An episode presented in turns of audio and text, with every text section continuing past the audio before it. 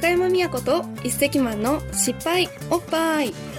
この番組はみんなが恐れてやまない失敗を愛してやまないおっぱいに変えようというコンセプトのもとマラソン食音楽などアクティブに活動しインスタフォロワー数6万人のタレントでモデルの高山美也子と大手メーカーから政府のプロジェクト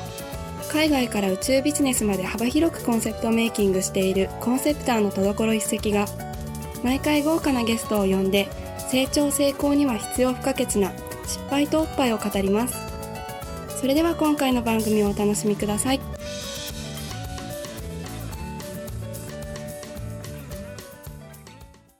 ねですごいよねなんだっけあの台本ないのっていう話そうなの私なんかねテテレビとかまあラジオとかでこう仕事してきたけど、全くないのって本当初めてで本当にないのね本当に ないの本当になくてそうなの、ちょっとだけその話をねそう不さ安っきし不安にてなってさっきちょっとだけメモってそしたらあのうちの高橋とかが初めて見たみたいな、真面目なメモがあるの初めて見たなんて言われましたがそうねであの失敗おっぱい5ヶ月ぶりですうんねえでもともと期間とか決めずにうん自由にやっていこうとか、ゲストもいる時いない時とか含めて、うんうんうん好きなゲストと相性あのタイミングがあった時にうんやろうというのが失敗おっぱいですいやでもすごいなんか毎回豪華なゲストでねすごい面白いの見てくれてるの見てまあす超嬉しいよあのライブじゃなくてもねアーカイブで残ってるからみんなあぜひそう面白見てもらいたいなね改めて見てもらいたいですがで今までのそのゲストたち、ん豪華でそのみんなの失敗をいっぱい聞いてきたんですけど、うんうん今回はまたすごいゲストがねえいやいやいや登場していただきますか登場してあそういうプロフィールいいねご紹介プロフィール紹介しなくていいのってさっき話してて そうなんですよあそういえばしたことないかもみあたいなのお呼びしてからにしようかなはわかりましたではえっ、と中西麻耶さんの週いはい麻耶ちゃんお願いしますはい。ようこ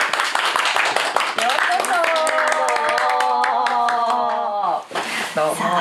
ご紹介しましょう。はい。パラリンピック3大会出場の陸上選手中西麻耶さんです。すごいですね。2008年北京パラリンピック、2012年ロンドンパラリンピック、そして2016年のリオパラリンピック。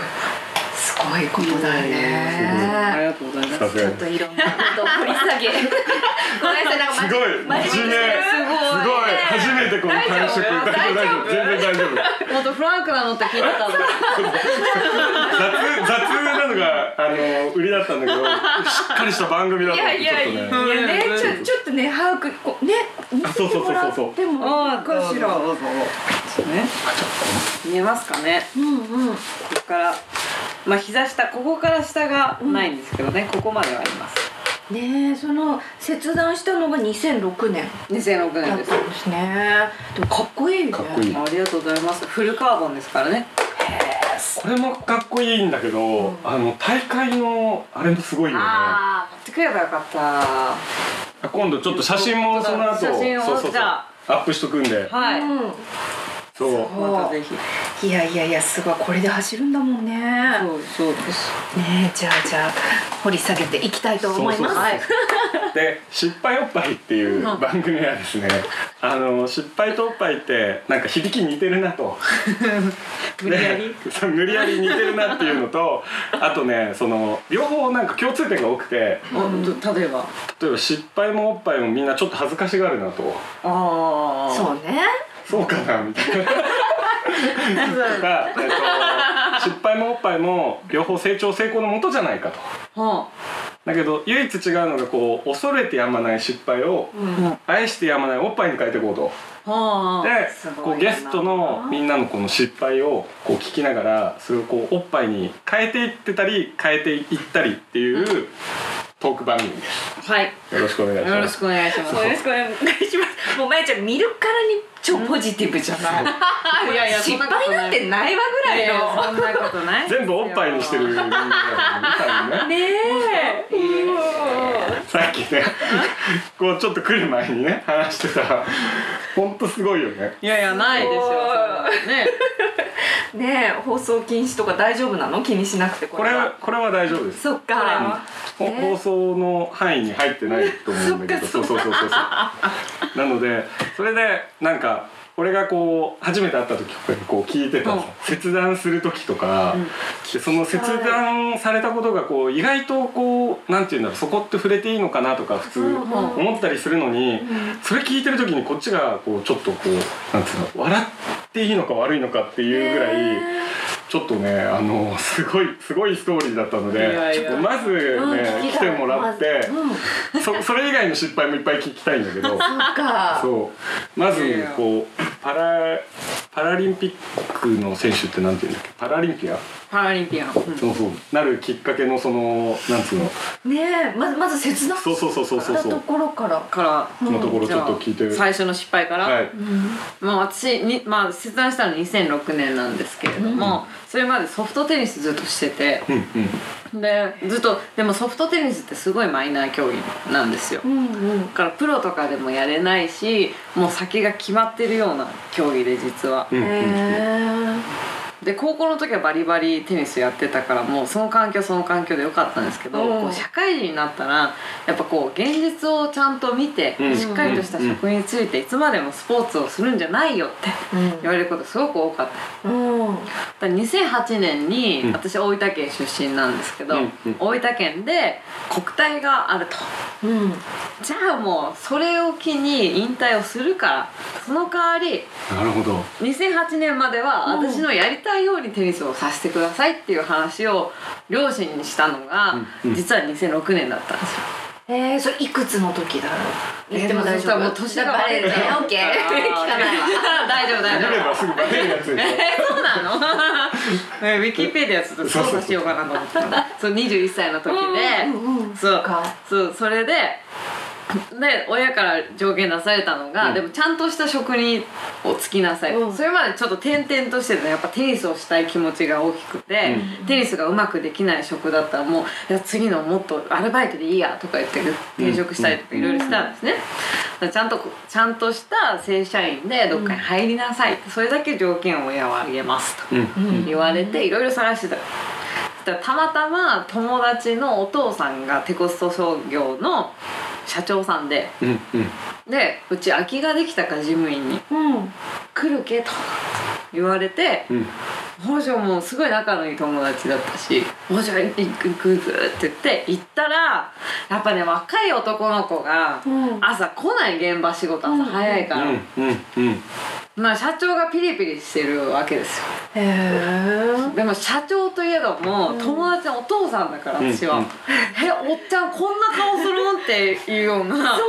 そうそうそうえこんな怒るんって思って朝からよそれおもうおうおうって思って、やっぱ子供心にねこうなんかこうごましいじゃないけど機嫌取りしたいなって思って振り絞って出た答えが「私現場に行く」だったへえ「そう私現場行きます」で、偉いでずっとスポーツしてきたのを見てるしうん向うんこうから「あじゃあお前ちゃんごめんね」と。ちょっとだけじゃあ手を貸してくれっていうので現場に出るようになっちゃってたんですうんうんうんへえそれで現場仕事をしてて、まあ、その時に事故に遭っちゃうんですけど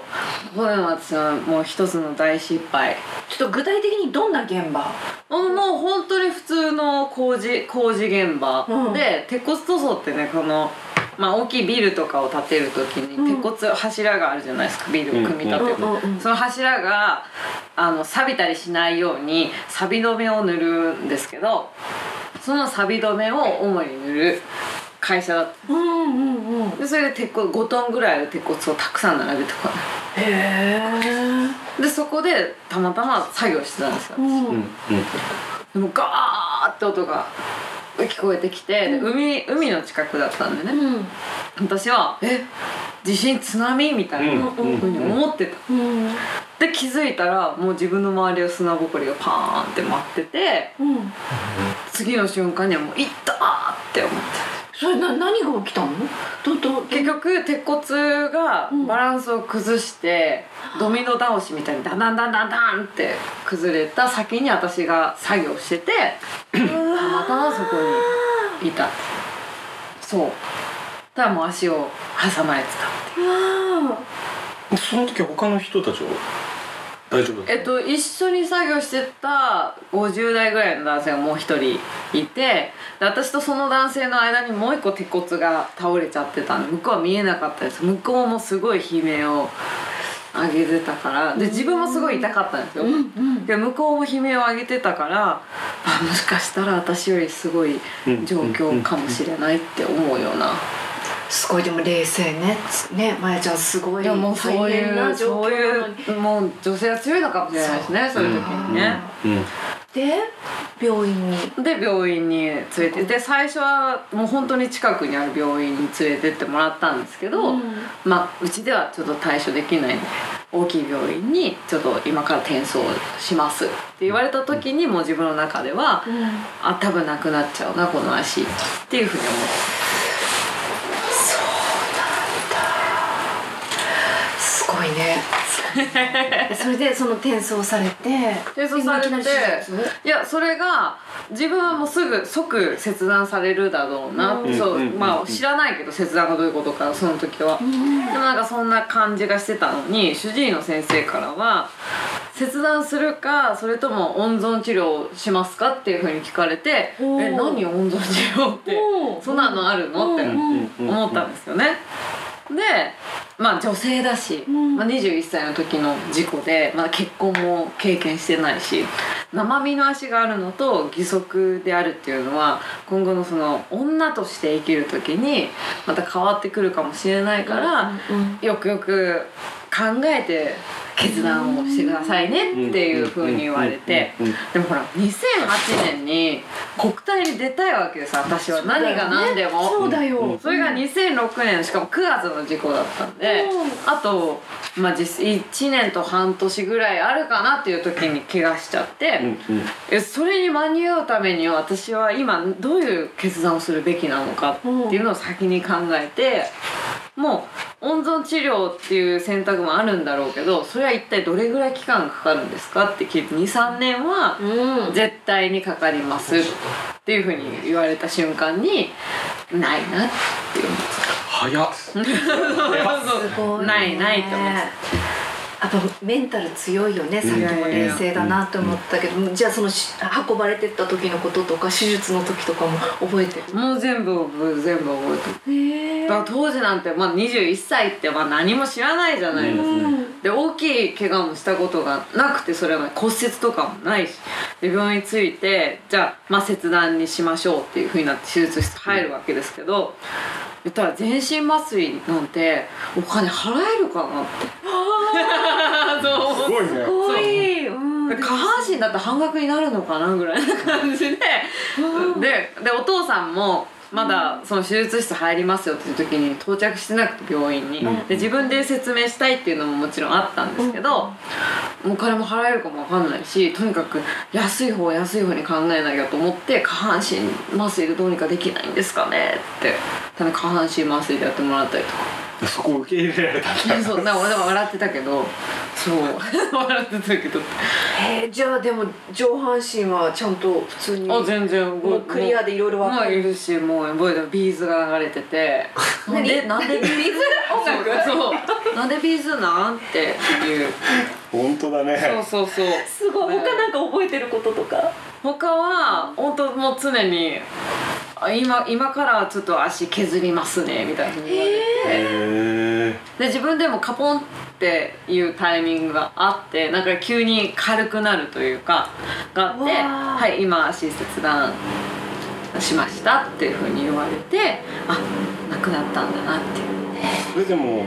その一日うもう一日の出来事ですすごいすごいね決断力早すぎでしょみたいないやでももうケツカッチにな ったんだよ2080そうそうそうそうそうそう国国体体あるからっていうのがかそうあったからもうそれに間に合うためにはどうしたらいいんだろうっていう方がもう先に来ててお父さんのパンツ系おは父さんのねそれこれねはいもう本当に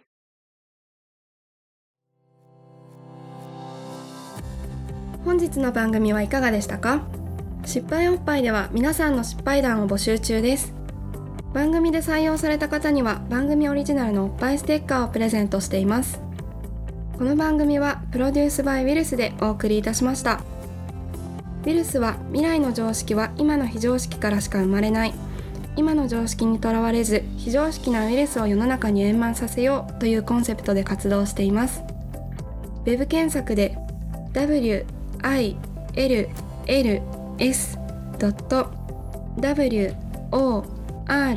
wills.works ウィルス .works と検索していただきウィルス公式サイトの失敗おっぱいのコーナーより皆さんの投稿をお待ちしていますそれでは次回の番組を楽しみにお待ちください